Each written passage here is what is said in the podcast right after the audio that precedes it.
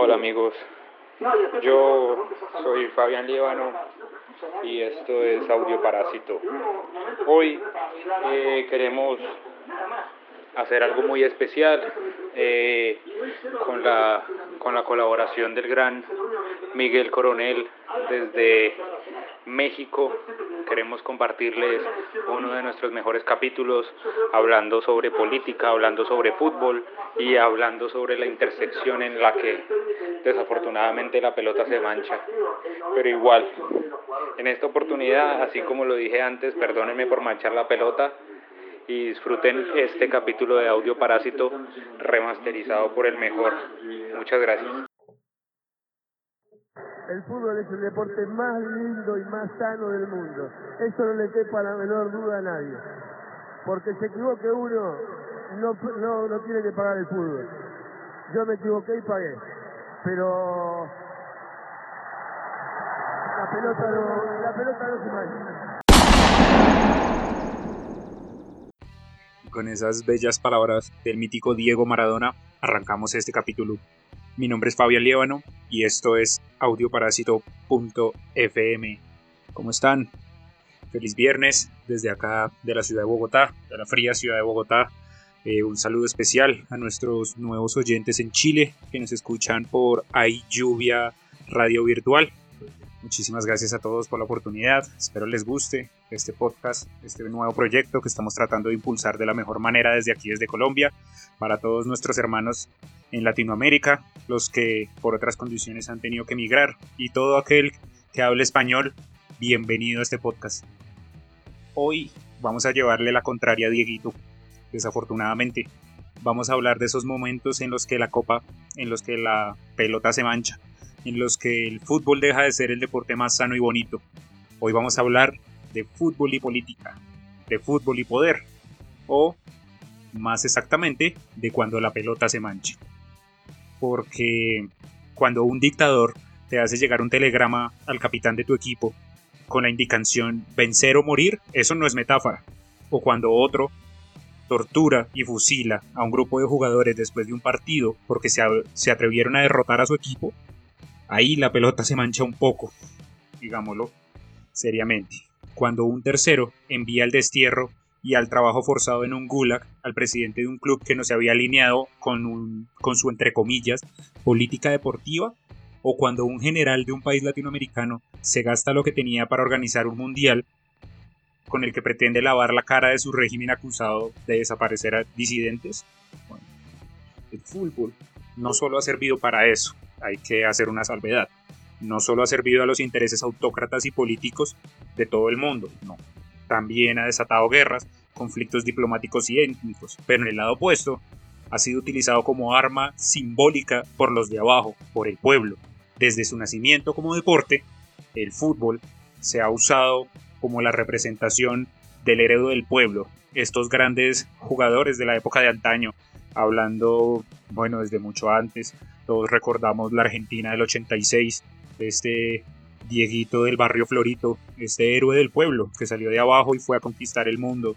Todos recordamos el Brasil del 70, indestructible, con Pelé al mando. Todos hemos escuchado hablar por nuestros abuelos o en la televisión, en documentales, del Maracanazo, este momento mítico donde 200.000 personas entran al estadio Maracaná en Río de Janeiro esperando ver a Brasil salir campeón en el 50. Pero la Garra Charrúa, un equipo uruguayo que no le tenía miedo a nada, se enfrentó no solo a esos 11 que tenían al frente, sino a los 200.000 en el estadio. Y produjo el silencio más grande que se haya escuchado en la historia. 200.000 personas calladas en ese estadio al ver cómo Uruguay sale campeona del mundo. Todo esto, todo esto ha sido resistencia, como los vascos durante la Guerra Civil Española, que usaron los partidos de fútbol para solventar movimientos de resistencia, o se han valido de masivas asistencias para organizar rebeliones civiles, como en Libia. Este deporte también ha servido para denunciar el, racismo, más recientemente, la campaña de No Racism, o como se arrodillaron todos los jugadores de la Premier League durante varios partidos en protesta al asesinato de George Floyd, cuyo perpetuador fue condenado hoy a 22 años de cárcel entre otras cosas, o cómo se ha usado el fútbol para pronunciarse contra el apartheid y contra la exclusión de la mujer en la sociedad.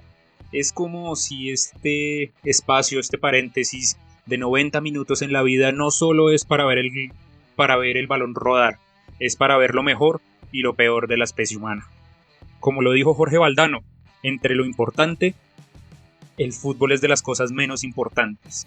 Pero hoy en 2021 parece ser una frase muy ingenua y hasta tonta, porque cada vez claro, cada vez es más claro que el fútbol es todo menos un juego.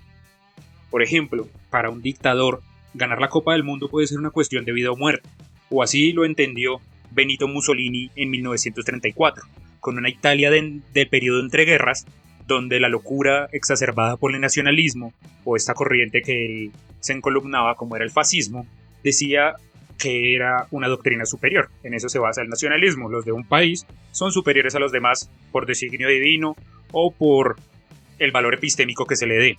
Pero entonces, si según la doctrina del nazismo, Italia es lo más grande del mundo, entonces debería ganar el mundial sin ningún problema. Debería ser el mejor equipo de fútbol del mundo, porque ya son los mejores haciendo todas las otras cosas del mundo, según esta doctrina nacionalista. Por ende, el duce, como se le conocía en ese tiempo, Benito Mussolini, financió los gastos de las 16 elecciones. En ese momento, pues la FIFA prácticamente no existía. Y en medio de partidos amañados, de arengas y de amenazas, llevó a la selección italiana a la final, donde en esa época se conoció el diálogo entre Mussolini y el general Baccaro, donde Mussolini le dice, debemos conquistar este campeonato, a lo que Baccaro le respondió que haría todo lo posible para que eso sucediera, y Mussolini le replica, no me ha entendido, es una orden, y la orden se cumplió. Italia despachó a sus rivales en medio de los partidos caracterizados por juego violento y injustificables fallos arbitrales. saludito ahí para Pitana, porque sí, soy colombiano y estoy enojado por eso. Pero eso lo hablaremos después. Las postales de esta selección italiana dejó cosas evidentes, como 11 estatuas paradas en el terreno de juego con el brazo derecho extendido y la palma alta en mano, como el saludo fascista del símbolo de la victoria. Incluso Adolf Hitler, aliado de Mussolini, todos lo conocemos, también utilizó el fútbol como propaganda para aquella mm, para aquella ridiculez de demostrar la superioridad aria. El Führer no tuvo que conquistar mundiales, sino que organizó los Juegos Olímpicos del 36 para poner en vitrina el deporte alemán. Más adelante, cuando se apoderó de la mitad de Europa, envió a la muerte a cualquiera que desafiara a sus atletas. Así podemos ver como poco a poco se empieza a igualar, se empieza a usar el fútbol, se empieza a usar el deporte para dañar todo este tipo de cosas. Al igual, como otro ejemplo, podemos encontrar que qué mejor hechizo que un, que un equipo de fútbol. Un buen alumno de los dictadores de la Segunda Guerra fue el general Jorge Rafael Videla, que muchos de nuestros escuchas latinoamericanos, especialmente en Argentina, lo conocerán tristemente quien hizo de la Copa del 78 un espectáculo destinado a contrarrestar las campañas de las organizaciones de derechos humanos contra desapariciones, torturas y asesinatos cometidos por la Junta Militar, Militar Argentina. De este tema hay libros, hay documentales, es que vale la pena informarse respecto a este triste hecho que pasaron nuestros hermanos argentinos, pero lo macabro del asunto es que el Centro de Detenciones Siniestras, el ESMA, la Escuela Mecánica de la Armada, quedaba cerca al Monumental, el estadio en el que Argentina salió campeón. Es prácticamente irreal pensar cómo los prisioneros de una instalación de estas, condenada por los derechos humanos, hayan escuchado a los hinchas aclamar a su selección, aclamar a la campeona del mundo de ese año, de 1978. Es muy triste pensarlo y para quienes tengan familiares o alguna historia respecto al hecho, podríamos darle acá visibilidad porque es muy triste pensar cómo estando en una instalación tan cerca al estadio puedas saber que tu dolor y tu lucha por una democracia está siendo opacada por unos goles en un estadio de fútbol. Tal vez les suene en 1986 a algunos argentinos los hechos de cuando la selección de Diego Maradona se enfrentó al equipo inglés en los cuartos de final de la Copa Mundial de México. Los argentinos habían perdido la guerra con Gran Bretaña y ese partido se olía revancha. Recordemos en ese momento, en el 86, como una justificación de la dictadura, se inicia una guerra imposible de ganar contra Gran Bretaña, que también le dio la pata, como decimos acá los colombianos, o le dio la oportunidad a Margaret Thatcher para esconder también sus cagadas que había hecho en Escocia, que había desencadenado, pues, el desarme del gobierno proteccionista inglés, una cosa que es una deuda que tiene esa sociedad con sus ciudadanos, que se les dio un estado proteccionista por todas las vidas que se sacrificaron en la Segunda Guerra Mundial, por todos esos ingleses que salvaron al mundo de la barbarie nazi, les dijeron, van a tener asistencia social de la cuna hasta la tumba. Y por los lados del 86, a Thatcher se le iba olvidando eso.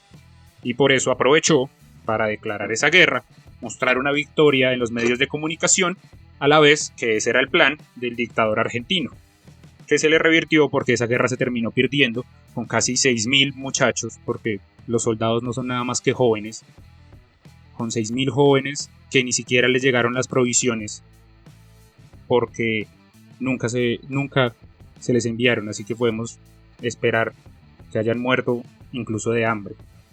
Pero esto poco importó cuando el 10 argentino se, le, se elevó sobre el arquero Chilton, el inglés, e introdujo la pelota en el arco con la mano, como lo conocemos, la mano de Dios. Y luego, cuando iba, dejemos que él mismo se los cuente.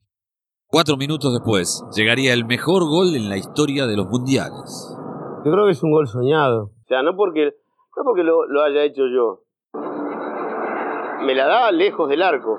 Tengo la suerte de, encarar y ver a, los ingleses que, que no me podían agarrar. No podían llegar a la pelota. Yo lo veo dudar a Fenway, le tiro la pelota adelante, se la tiro a él. Cuando se la tiro adelante, él me quiere meter la mano.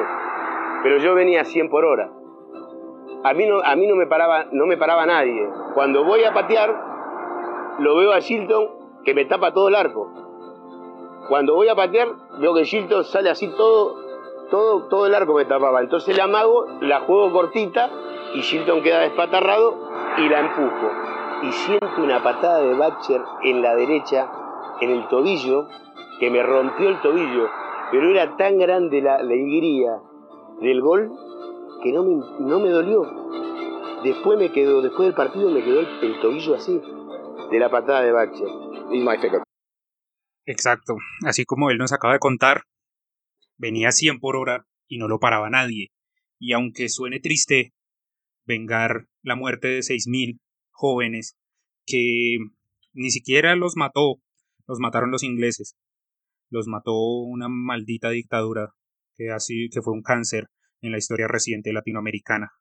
Pero aún así, después de tanta tristeza, yo considero este relato una de las cosas buenas del fútbol. Siento que en ese momento eso es la alegría de barrio, es la alegría del héroe del pueblo, que solo necesita su maravillosa izquierda, su pie zurdo maravilloso, para poder alegrar a todo un pueblo y darle incluso calma a las víctimas.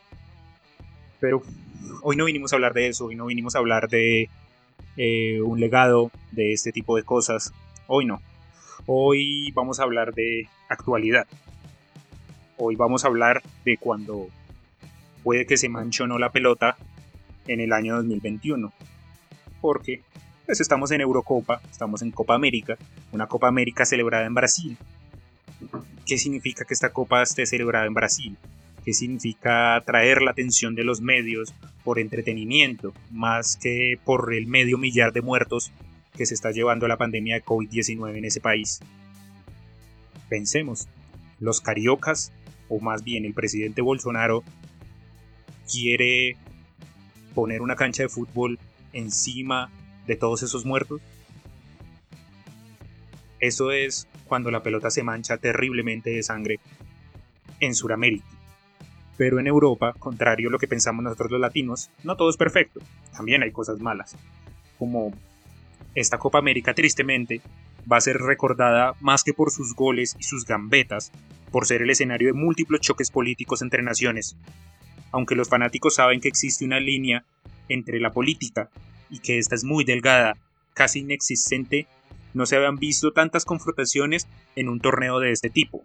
La configuración de los grupos genera un clima de tensión, contribuyendo a que esta euro sea en particular algo mucho más que un torneo de fútbol, como por ejemplo la controversia en el primer partido por el uniforme que usó Ucrania, que exhibía un mapa de la península de Crimea, que es una parte que está en este momento anexada por Rusia desde 2014, y un eslogan nacionalista que fue usado tras las protestas contra el presidente prorruso Víctor Yanukovych en el 2014.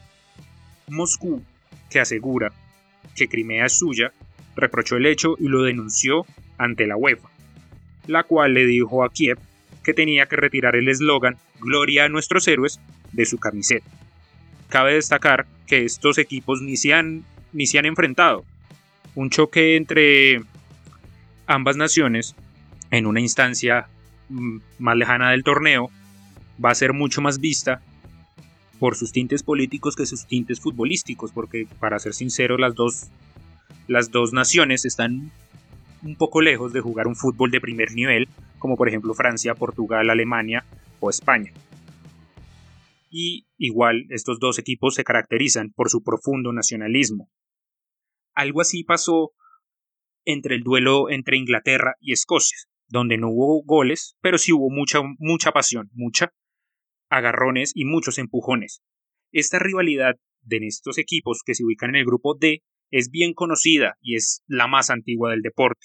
Se han jugado partidos entre Inglaterra y Escocia que son legendarios en la historia del fútbol, que han sido geniales, pero estos tristemente se ven empañados por las tensiones producidas por el Brexit, porque si recordamos, los escoceses votaron en su mayoría a no salir de la Unión Europea, además de haber tenido su propio referéndum para salir del Reino Unido.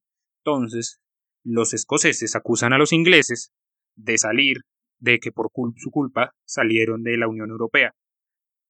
Y, al igual, las intenciones independencistas de la primera ministra escocesa, Nicola Sturgeon, por lo cual este partido adquirió una relevancia adicional.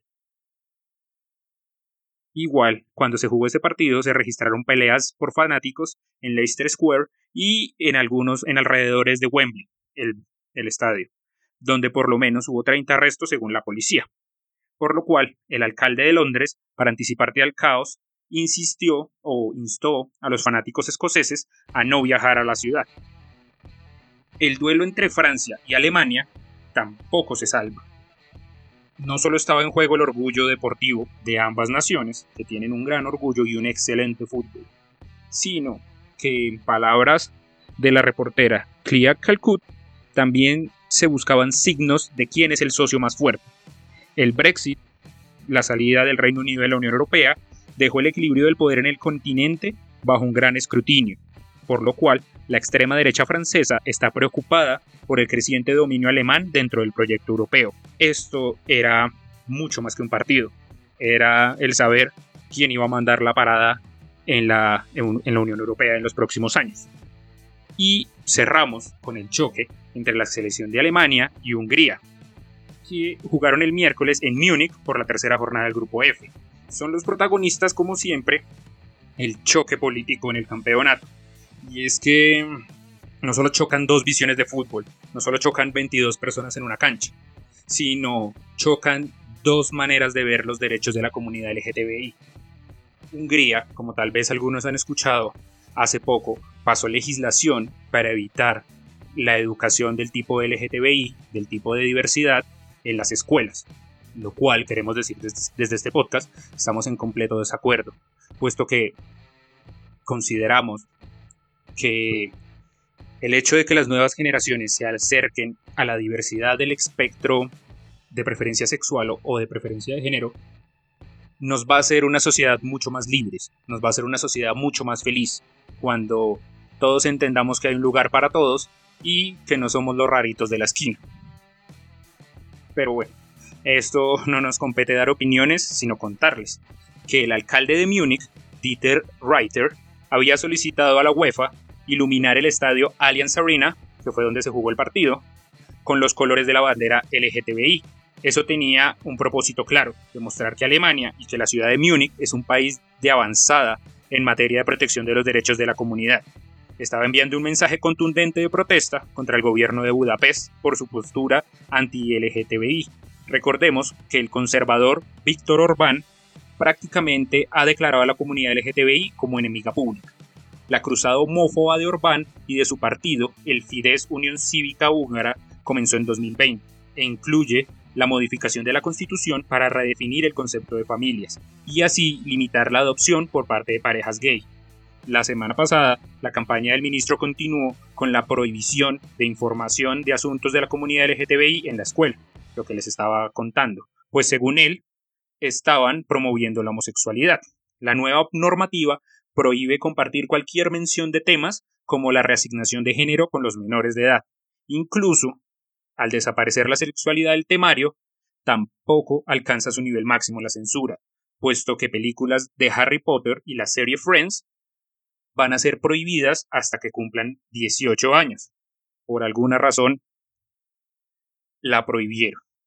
Igual recordemos que en Hungría el, fútbol es muy importante, en especial para Orbán, quien gastó mucho dinero en pueblitos donde las necesidades eran otras. Es una de las razones por las que está enloquecido con el fútbol. Por otro lado, hay una connotación política, y es que con su presencia en el torneo está tratando de transmitir unos valores muy conservadores por toda su agenda de la familia húngara, ojalá con varios niños, tradicional, contra los inmigrantes, porque en este momento en el país hay una lucha, una guerra ideológica entre Orbán y la oposición.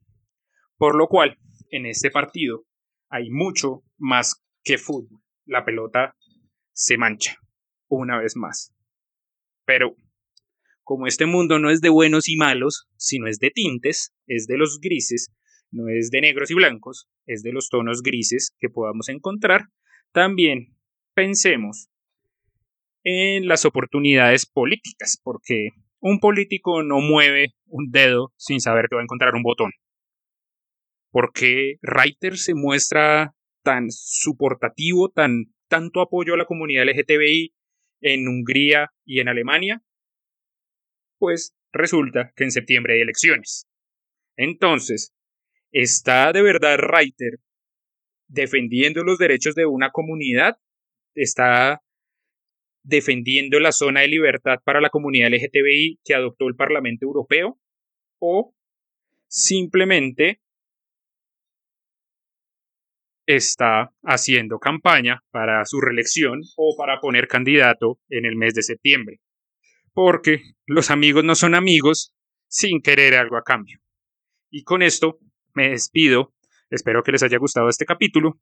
Yo soy Fabián Liévano y esto es audioparásito.fm. Sintonícenos el próximo viernes. Muchísimas gracias.